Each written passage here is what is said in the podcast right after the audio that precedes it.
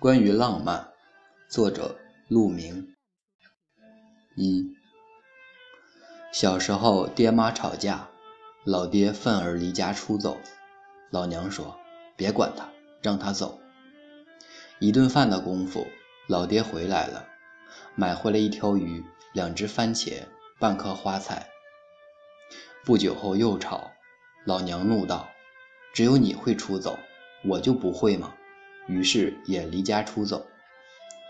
晚饭前回来了，闪进我的房间，把一袋什么东西塞进衣柜。我看这裤子款式挺好的，又打七折，给你爹买了一条。老娘气呼呼地说：“先藏你这里，别让他看见了。”哼哼。那年情人节下大雪，老爹在学校上晚自修。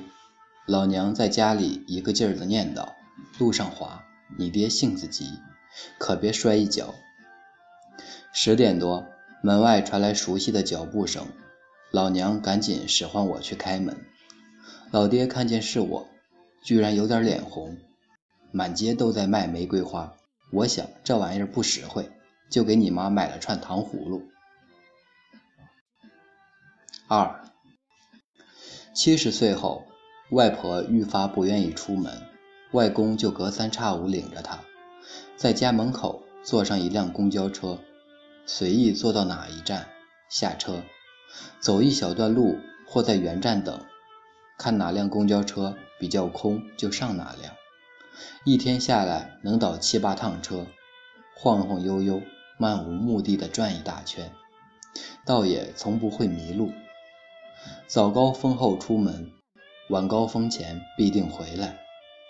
两个人肩并肩坐在车上，看看窗外，有一句没一句的聊着天。哪里以前来过？哪里变化了？哪里还是从前的模样？饿了就吃随身带的饼干，喝装在康师傅瓶里的茶叶水。偶尔撞见喜欢的老馆子，比如北万新、大湖春。鲜的来、小绍兴之类，就下车去吃一顿。我笑他们像约会一样。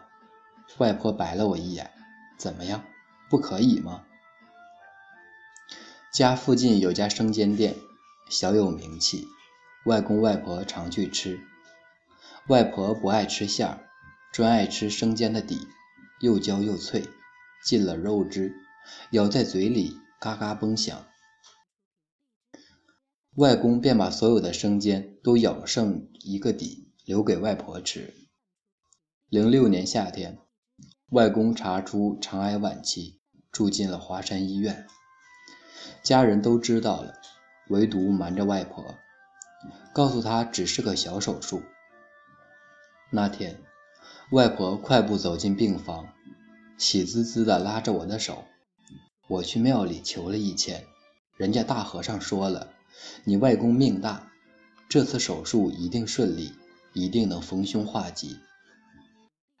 我忍住眼泪，点点头，什么话都说不出来。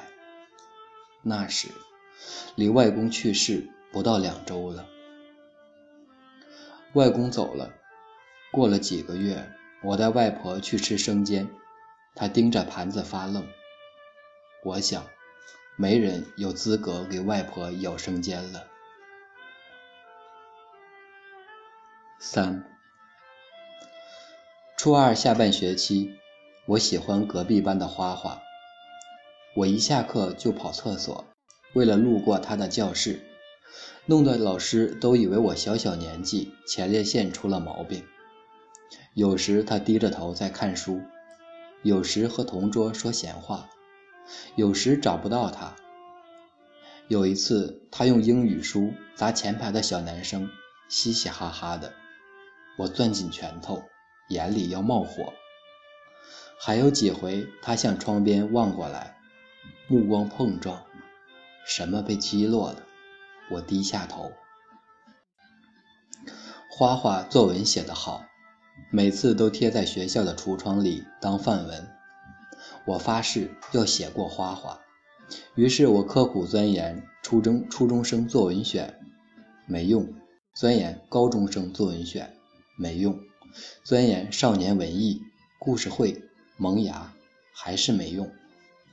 绝望之际，我找到了一本文化苦旅。从此，我的作文里有一半是排比句，平均每千字要惆怅五次，叹息四次，眼倦沉思三次，潸然泪下两次，问苍茫大地一次。自然是横扫橱窗，高中部的学长都不是对手。开始有人别有用心的叫我大师，既然是大师，就要有大师的腔调。于是我时常眉头紧锁，做忧国忧民状，动不动就跑到天台上假装迎风洒泪，走路时敞开拉链，让校服在风中飘，像一只踉跄的鸟。又仿佛身边有一条看不见的河，随时要投水自尽。可是，为什么花花还是不理我？为什么躲着我的目光？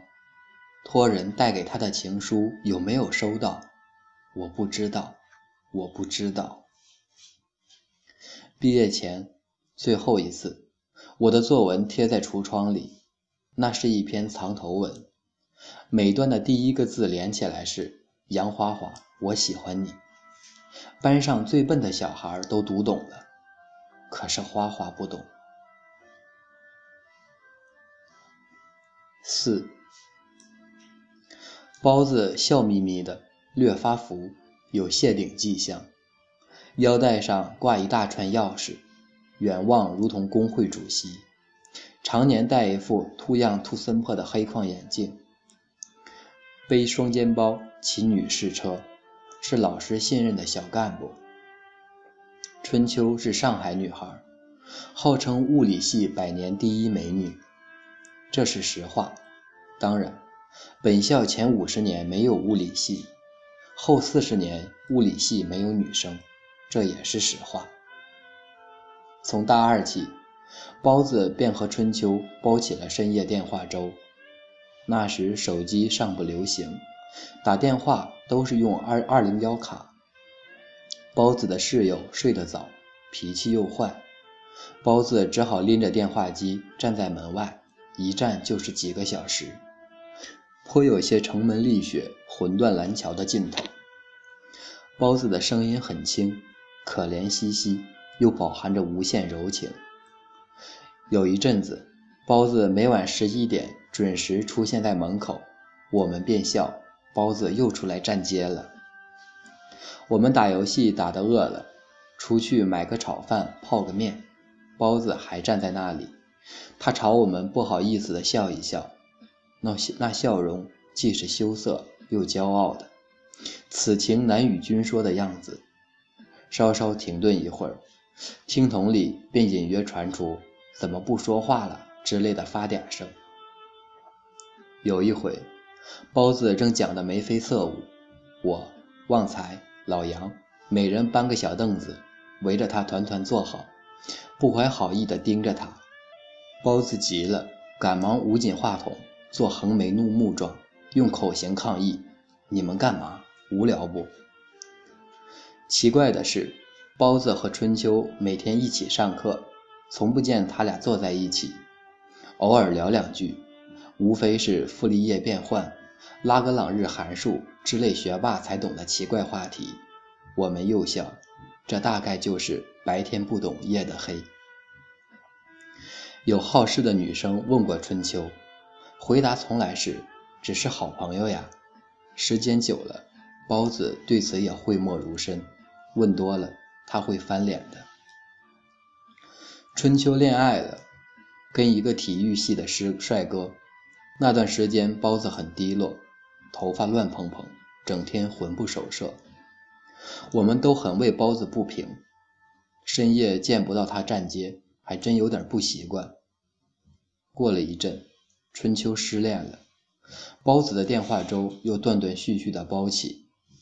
这回我们不再拿包子寻开心了，路过时拍拍他的肩膀，给一个意味深长的眼神。没人知道包子有没有向春秋表白过，只知道有一年秋季开学，包子从南方的家乡捉了十几只萤火虫，关在几个玻璃瓶里，一路上细心的呵护。可等包子赶到宿舍，虫子们都死了。就在那天晚上，有人在春秋的楼下表白，几百支蜡烛摆成心形，又是放烟火，又是唱歌。一个男生抱着吉他，喊着春秋的名字，周围人又是一堆人起哄，在一起，在一起。包子把自己锁在房间里，谁敲都不开。大三那年冬天，老杨那厮不地道，借着那场狮子座流星雨，把春秋追到了手。我们都以为这回该换老杨站街了，哪知道老杨从早到晚陪着春秋上课、吃饭、自习、散步，根本用不着打电话。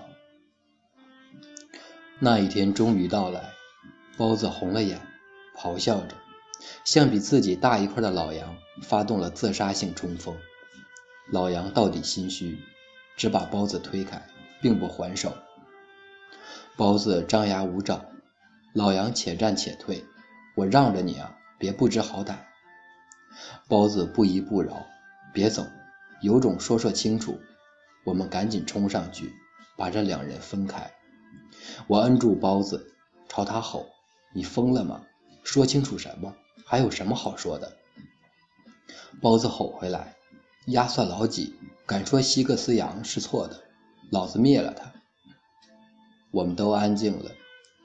包子慢慢走回宿舍，慢慢摘下眼镜，趴在桌子上呜呜地哭了。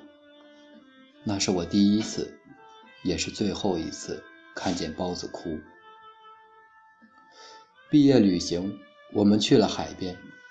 黄昏的时候，我们几个男生爬上了峭壁，海风吹拂，夕阳沉没，远远望见沙滩上的春秋。那天正好是春秋的生日，毕竟要散了，人心温柔。有人提议，我们喊生日快乐吧，一人一个字。我转过头去看包子，他点点头，说好。想了想。又跟旺财讲：“咱俩换换。”我头一个喊“声”，声音被海风吹散。春秋好像听见了，他吃惊地回过头，见到包子站在高高的峭壁上，仿佛用尽了一生的力气，对着他喊“日五”。老爹老妈居然也过结婚纪念日了。两个人瞒着我，去面馆叫两碗面，多放几个浇头。舅舅叫外婆搬过去住，外婆死活不肯。她说房间里有外公的气息，睡着安心。外公在墙上笑眯眯地看着她，照片是外婆千挑万选出来的。老头子就这张笑得好看。花花结婚了。我只在每年他生日那天发一条短信：“生日快乐”，绝不多写一个字。他总是回：“谢谢你还记得。”当然记得。消失在你的世界里，是我最后最深的惦记。春秋出国后就和老杨分手了。春秋出国后就和老杨分手了。后来嫁了个华裔教授的公子。